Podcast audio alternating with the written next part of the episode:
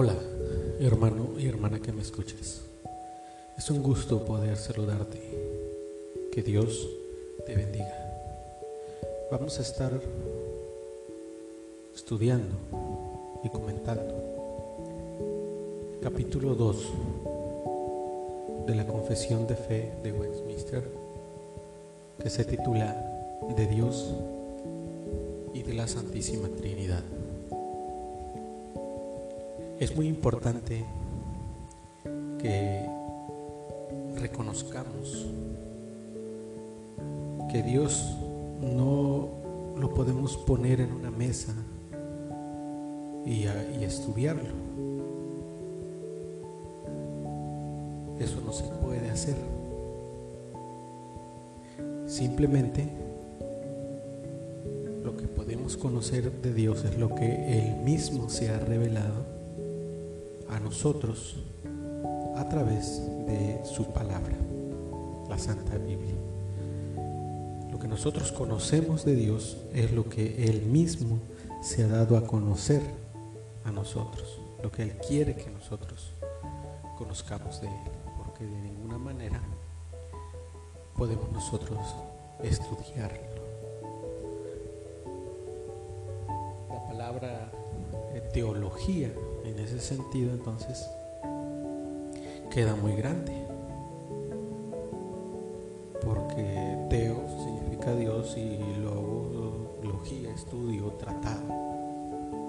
Entonces quiere decir estudio tratado sobre Dios, pero en, en realidad no podemos estudiar a Dios porque nosotros somos finitos, nuestra mente está muy limitada, nuestra capacidad, y Dios es infinito.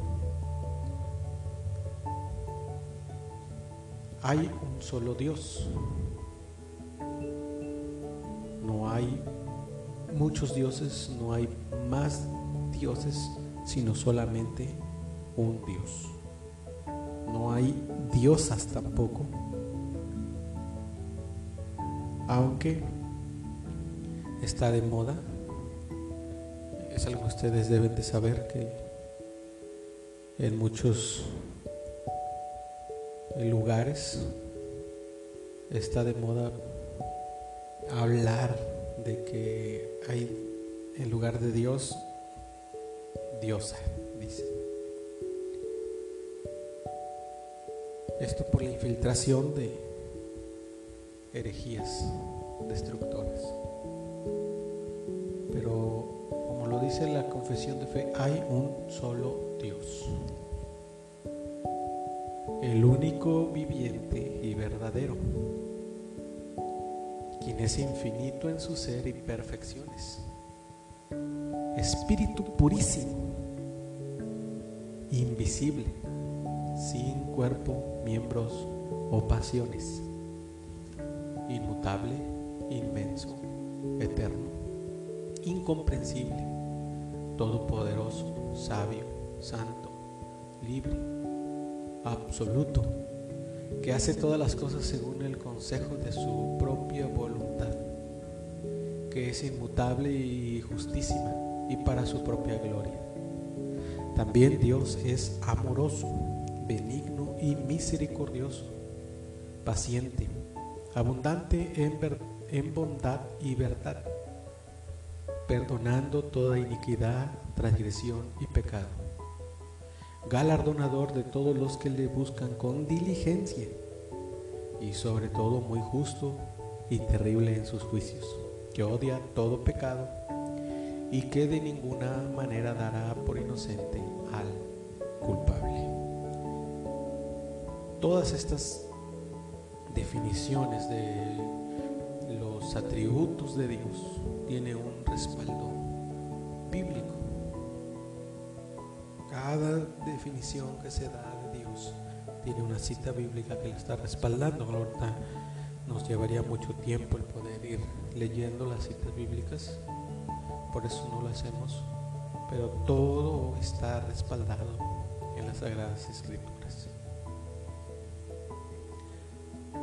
Eso es lo que en la confesión se dice de Dios, pero no es ya digamos que total, que no se pueda encontrar más atributos de Dios. Pues si leemos podemos encontrar más, pero esto que tenemos aquí pues es suficiente, eh, es vasto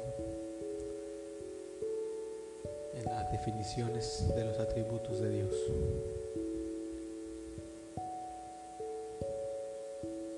Dios posee en sí mismo y por sí mismo toda vida, gloria, bondad y bienaventuranza. Es suficiente en todo, en sí mismo y respecto a sí mismo, no teniendo necesidad de ninguna de las criaturas que Él ha hecho. Ni derivando ninguna de ellas, ni derivando ninguna gloria de ellas, sino que solamente manifiesta su propia gloria en ellas, por ellas, hacia ellas y sobre ellas. Él es la única fuente de todo ser, de quién, por quién y para quién son todas las cosas.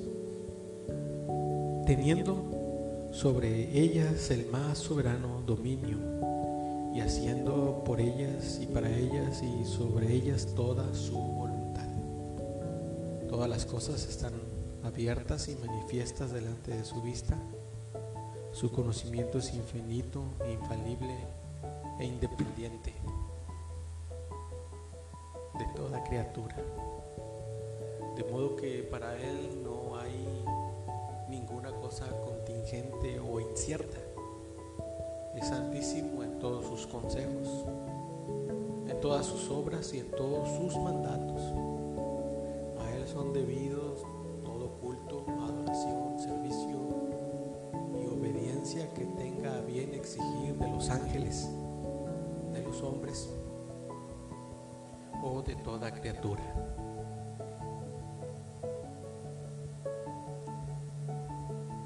Siguiente inciso nos habla Santísima Trinidad.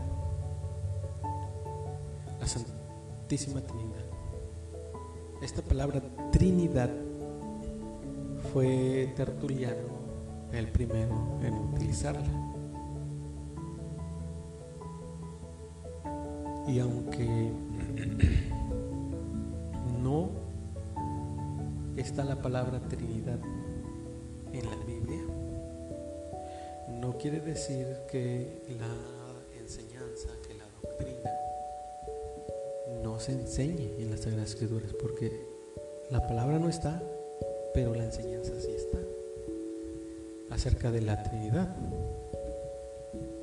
Por ejemplo, les leo Mateo capítulo 3, versículos 16 al 17, ese es Nuevo Testamento. Y Jesús, después que fue bautizado, subió luego del agua, y aquí los cielos le fueron abiertos y vio el Espíritu de Dios que descendía como paloma y venía sobre él.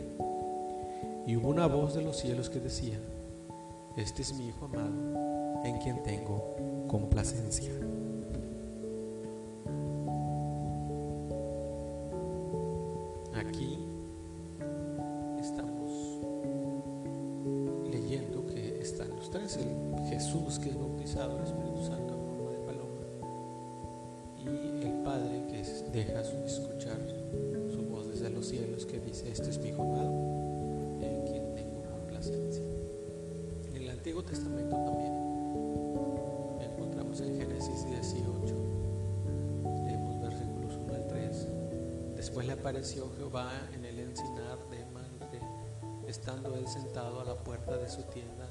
en el calor del día.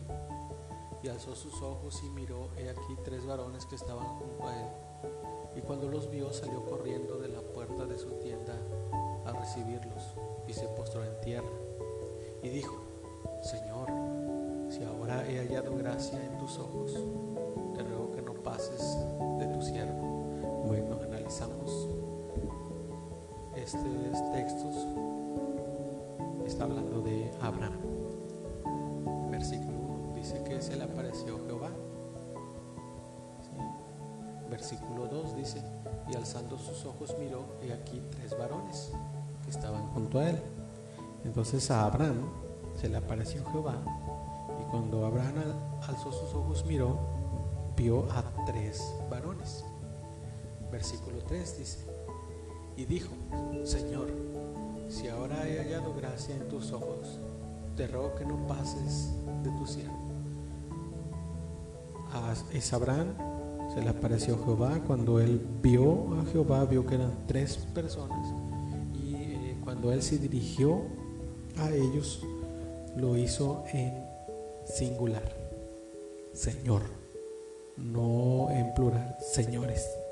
No les dijo señores, les dijo Señor.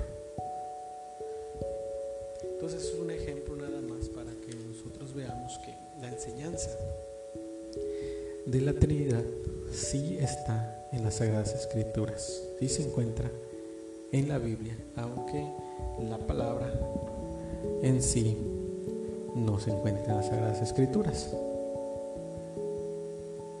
Y debemos nosotros entonces tener siempre esa seguridad, esa confianza de que las doctrinas, sobre todo las doctrinas de la iglesia reformada, de la iglesia presbiteriana y las doctrinas que están en la confesión de fe, en las confesiones de fe que nosotros tenemos y en los este, eh, credos, credo apostólico, credo de Atanasio, credo este, niceno, credo de Calcedonia, pues son doctrinas bien fundamentadas en toda la palabra de Dios. No nada más en, en un texto o en una palabra. Entonces, en esos credos también se amplía la enseñanza acerca de la Trinidad, de el Dios trino y uno, que Dios es uno, un Dios, pero hay tres personas, y que eh, hay unidad esas personas. No son tres dioses, no son tres señores, son un Dios y son tres personas. El Padre, el Hijo y el Espíritu Santo.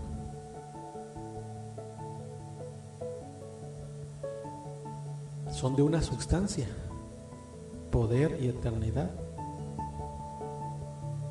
Padre no es engendrado ni procede de nadie. El Hijo es eternamente engendrado del Padre. Eternamente engendrado del Padre quiere decir que no tiene principio ni fin. No fue creado en ningún momento. El Hijo siempre ha existido en la eternidad, lo mismo que el Padre. Por eso se menciona esa palabra. El Hijo es eternamente engendrado del Padre. Y el Espíritu Santo procede eternamente del Padre y del Hijo. Entonces, estas expresiones que se utilizan son bíblicas. ¿sí? Procede. Es lo que dice la palabra de Dios. Entonces, el Espíritu Santo también es Dios y ha existido por la eternidad. Hay que estar firmes en, esta, en estas enseñanzas, bien cimentados en la palabra de Dios para no ser engañados. Luego va gente a engañar, ¿verdad? A decirles, mira, no te han enseñado la verdad, yo te, yo te traigo la verdad. Jesús no es Dios y llevan herejías como esta. Y si el hermano o la hermana no está bien fundamentado, es posible, es muy probable que sea engañado y arrastrado por doctrinas diversas y extrañas. Entonces tengamos cuidado y afirmémonos en la fe, en la gracia de Dios y en su palabra y en la sana doctrina. Tengamos cuidados de diversas doctrinas extrañas. Dios me los bendiga. Amén.